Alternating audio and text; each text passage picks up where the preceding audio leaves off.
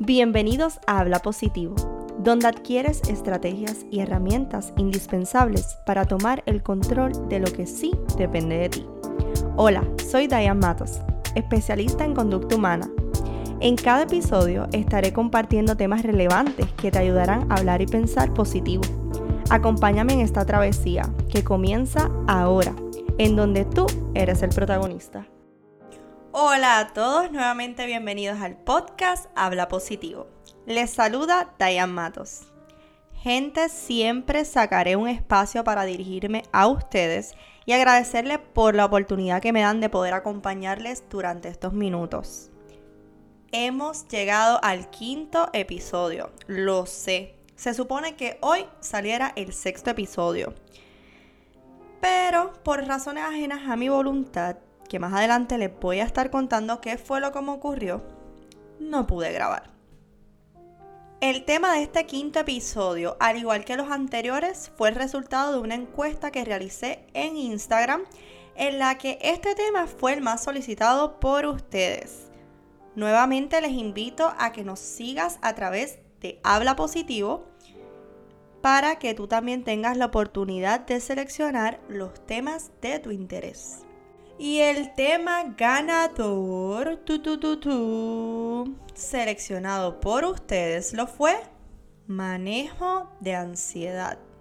Así que dentro de este episodio vamos a estar hablando de qué es la ansiedad y te estaré dando herramientas para que puedas manejarla. Y como lo prometido es deuda, antes de comenzar, tengo que contarles cuál fue la razón por la cual no pude grabar el episodio anterior. Les cuento que hay momentos en la vida en los que se nos imposibilita tener el control de las situaciones. Nos creemos que todo el tiempo vamos a tener el sartén agarrado por el mango, como dice el buen puertorriqueño. Y hay situaciones que nos imposibilitan tener ese control. Y precisamente el tema de la semana pasada, que es el de hoy, va de la mano con lo que me ocurrió. Así que tengo una historia real y reciente que va a sustentar lo que vamos a estar hablando en el día de hoy. Pues les cuento que hace aproximadamente una semana me ocurrió una situación médica personal de la que por más que quise, no tuve el control. Y esta situación me drenó tanto y tanto y tanto y tanto que exacerbó todos mis sentidos. Y yo obviamente intenté pensar en todas las herramientas y todos los recursos posibles con los que contaba para poder lograr calmarme y así poder controlarme. Como parte de todo lo que empecé a sentir, llegó un momento en que me faltaba el aire. Se me dificultaba el respirar Lloré, me mareé, me dolía la cabeza demasiado y hasta incluso vomité. Posiblemente te identifiques con todos o quizás algunos de los síntomas que me ocurrieron a mí durante este episodio como reacción al evento. Específicamente el puertorriqueño se caracteriza mucho por utilizar Términos como ansiedad, depresión, bipolaridad con bastante cotidianidad. Con mucha frecuencia lo usamos. Pero ¿qué realmente es la ansiedad? ¿Cómo una situación puede llegarme a traer consecuencias a nivel física? Son quizás algunas de las preguntas que te has hecho. Pero vuelvo y les lanzo la pregunta. ¿Qué en sí es la ansiedad? Según el manual del DSM5, que es un libro en donde nos habla de todas las patologías referentes a la salud mental, la ansiedad definida como la respuesta anticipada a una amenaza futura. Estas respuestas ocurren ante un miedo extremo que persiste y altera la conducta evitando el ajuste o la adaptación. Es normal que el ser humano sienta miedo, ya que el miedo nos permite protegernos, defendernos o inclusive hasta huir de ser necesario. A modo de información les cuento que existe un sinnúmero de tipos de ansiedad, Pero hoy nos enfocaremos en la ansiedad generalizada. Y usted dirá, ¿qué es la ansiedad generalizada? Pero para eso estoy yo, para traerles luz y definirles estos conceptos raros y nuevos que a veces entran en nuestros esquemas. ¿Se acuerdan de la vez pasada que hablamos de los esquemas? Y la ansiedad generalizada es esa preocupación excesiva que va a estar persistente. Así que es básicamente la misma definición que les di ahorita. Ahora bien, se caracteriza por sentir los siguientes síntomas. Inquietud o sensación de estar atrapado o con los nervios de punta. Facilidad para fatigarse. Dificultad para concentrarse o quedarse con la mente en blanco. Irritabilidad, tensión muscular o problemas de sueño. Ahora bien, esta ansiedad puede salirse aún más de control y producirnos lo que es un ataque de ansiedad, que la sintomatología va a parecerse a la que yo les mencioné que estuve sintiendo como respuesta al evento que me ocurrió la semana pasada. Ahora bien, luego de saber la definición de la ansiedad. Sé que la pregunta principal de ustedes es, no me interesa saber mucho lo que significa la ansiedad. Yo quiero trabajar sobre los síntomas que siento, ese malestar que me hace sentir la ansiedad. ¿Cómo manejo este monstruo? Porque muchas personas describen la ansiedad como un monstruo. Y posiblemente lo sientas así como un monstruo o como tú quieras llamarlo. Pero de lo que sí estoy segura es que la ansiedad no nos causa nada de bien. Por el contrario, nos causa un malestar terrible. Y afecta obviamente nuestra conducta de diversas formas. Pero antes de brindarles las herramientas para el manejo de la ansiedad, es importante que sepas que el tener el control de nuestro cuerpo en ocasiones resulta difícil. Pero ¿saben qué? No es imposible. Así que hazle saber a tu cuerpo que eres tú quien tiene el control de él y no él de ti. Es importante saber y conocer cómo nuestro cuerpo de forma básica se comporta. Y siempre nos han dicho que nuestro cuerpo está compuesto de varios sistemas, pero hoy quiero presentarte a dos sistemas y vamos a enfocarnos en ellos. Te presento el sistema simpático y el sistema parasimpático. El sistema simpático es el encargado de recibir las señales de alerta que envía tu cerebro hacia tu cuerpo. Esta señal de alerta va a ser activada por situaciones de ansiedad o de estrés. Ahora bien, el sistema parasimpático va a ser el encargado de la homeostasis o regulación de tu cuerpo para devolverlo a su estado original. Así que estando consciente de que esto ocurre internamente en nuestro cuerpo, sabrás que tu sistema simpático se va a despertar ante una situación que te cause malestar o un miedo extremo. Y nuestro trabajo es hacer funcionar a nuestro sistema parasimpático y ordenarle que trabaje. Pero para que él trabaje, él también te necesita a ti. Necesita de tu ayuda para poder funcionar y trabajar con mayor rapidez. ¿Y cómo lo vas a ayudar? Ahí van a entrar todas estas recomendaciones que te voy a estar dando en el día de hoy. Si no tienes dónde anotar, te recomiendo que saques papel y lápiz, abras las notes de tu celular o lo que tú quieras utilizar. Mentira, tampoco te ajores tanto, ya que esto es un podcast grabado y lo puedes buscar cuando te sea necesario. Pero les recomiendo que las puedas escribir para que de esta forma las puedas memorizar y llevarlas contigo por si las llegaras a necesitar en algún momento. Número uno, relajación.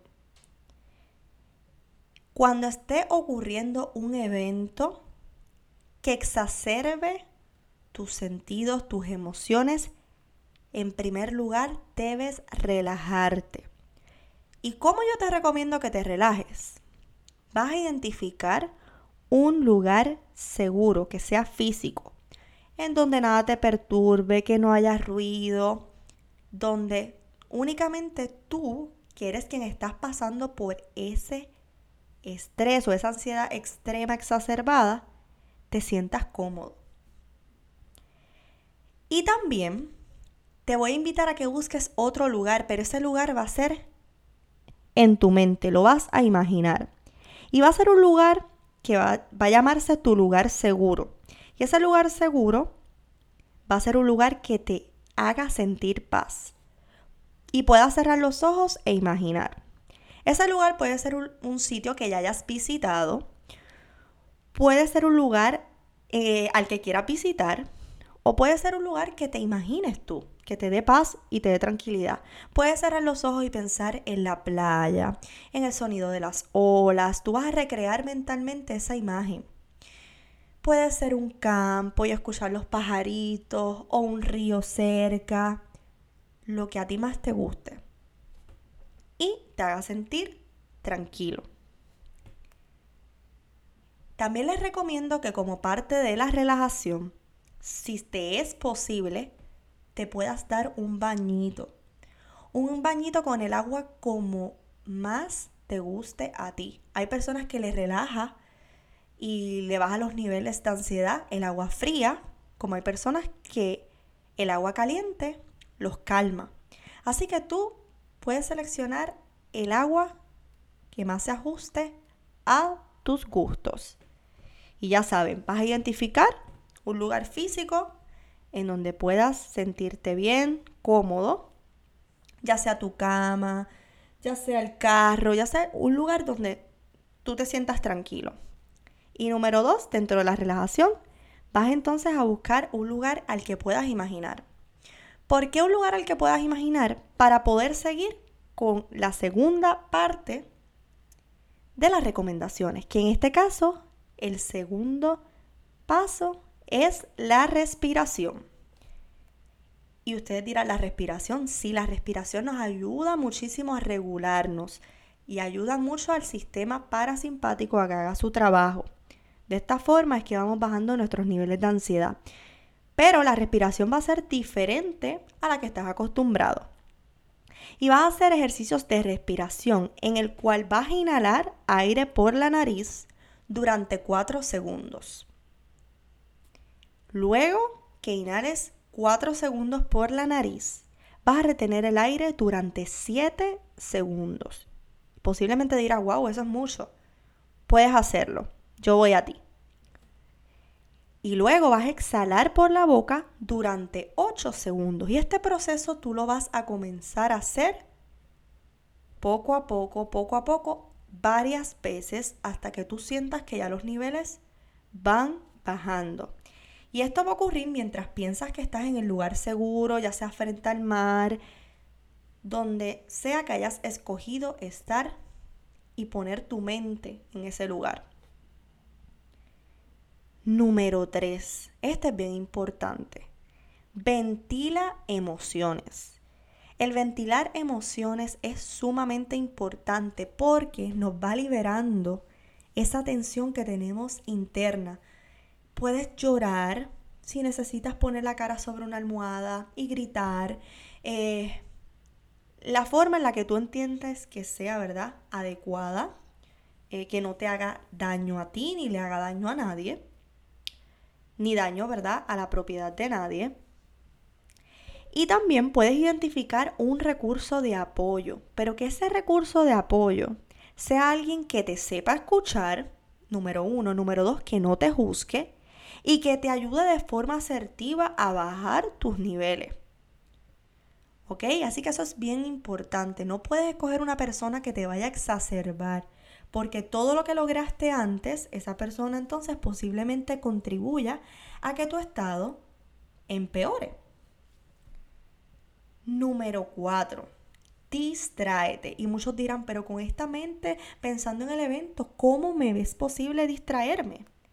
Pues sabes qué, vas a buscar algo que te permita redirigir tu atención. Ejemplo, puedes caminar. Obviamente, ¿verdad? Que ese caminar sea hacia un lugar seguro, no te vas a caminar solo por la calle, que te vaya a pasar algo, que alguien te vaya a saltar y vaya a empeorar entonces el episodio. O si estás muy exacerbado, el manejar no es una opción porque entonces no tenemos control de nuestro entorno y puede ocurrir otras cosas. Así que tienes que asegurarte de que esa distracción sea una distracción favorable. Puede ser escuchando música instrumental, lo que tú entiendas que te pueda ayudar ya que tú te conoces. Y número 5 y última, date instrucciones. Y tú dirás, ¿cómo me puedo dar instrucciones? Pues te vas a hablar a ti mismo y vas a normalizar el evento. Y vas a evitar pensamientos que empeoren tu estado. Muchas veces, cuando nos sucede una situación, seguimos pensando en la situación y comenzamos a pensar de la otra forma en que lo hubiéramos resuelto, que hubiéramos hecho. Entonces nos agobiamos porque le seguimos, seguimos agrandando la situación, cuando ya la situación pasó. Así que debemos enfocarnos en algo que verdaderamente nos ayuden a sustituir esos pensamientos pesimistas o negativos. Y comenzar a normalizar la situación. Esta situación le puede pasar a cualquiera, me debo controlar, no hay por qué estar así y uno mismo se va entonces hablando. De esta forma vas a contribuir a redirigir tus pensamientos porque esta ansiedad también se va a producir por esos pensamientos negativos. O sea que los pensamientos negativos van a aumentar la situación. Y no queremos eso. Queremos tranquilizarnos. Así que hay que buscar la forma de que esos pensamientos sean sustituidos por unos, unos pensamientos que nos generen unas nuevas emociones que nos hagan sentir mejor y que nos calmen. Espero que estas recomendaciones te ayuden a poder controlar el manejo de ansiedad. En ocasiones la ansiedad es inevitable sentirla, pero ya de ahora en adelante cuentas con estas cinco recomendaciones que las puedes hacer en cualquier lugar, te las puedes llevar contigo ya sea que te ocurra en tu casa, con tu pareja, con un familiar, en cualquier escenario. Lo bueno es que tienes la oportunidad y la ventaja de cargar con estas recomendaciones hasta que se vuelvan un hábito y te las sepas de memoria. Así que nada, se cuida mucho y es hasta la próxima. Chao. Hemos compartido estrategias, definiciones e información que quizás es nueva para ti. Es por eso que te invito a que compartas este podcast con amigos, familiares o allegados, para que al igual que tú se beneficien de este tu podcast Habla Positivo. No olvides seguirnos en nuestra cuenta de Instagram, Habla Positivo. Bye, abrazos, hasta la próxima.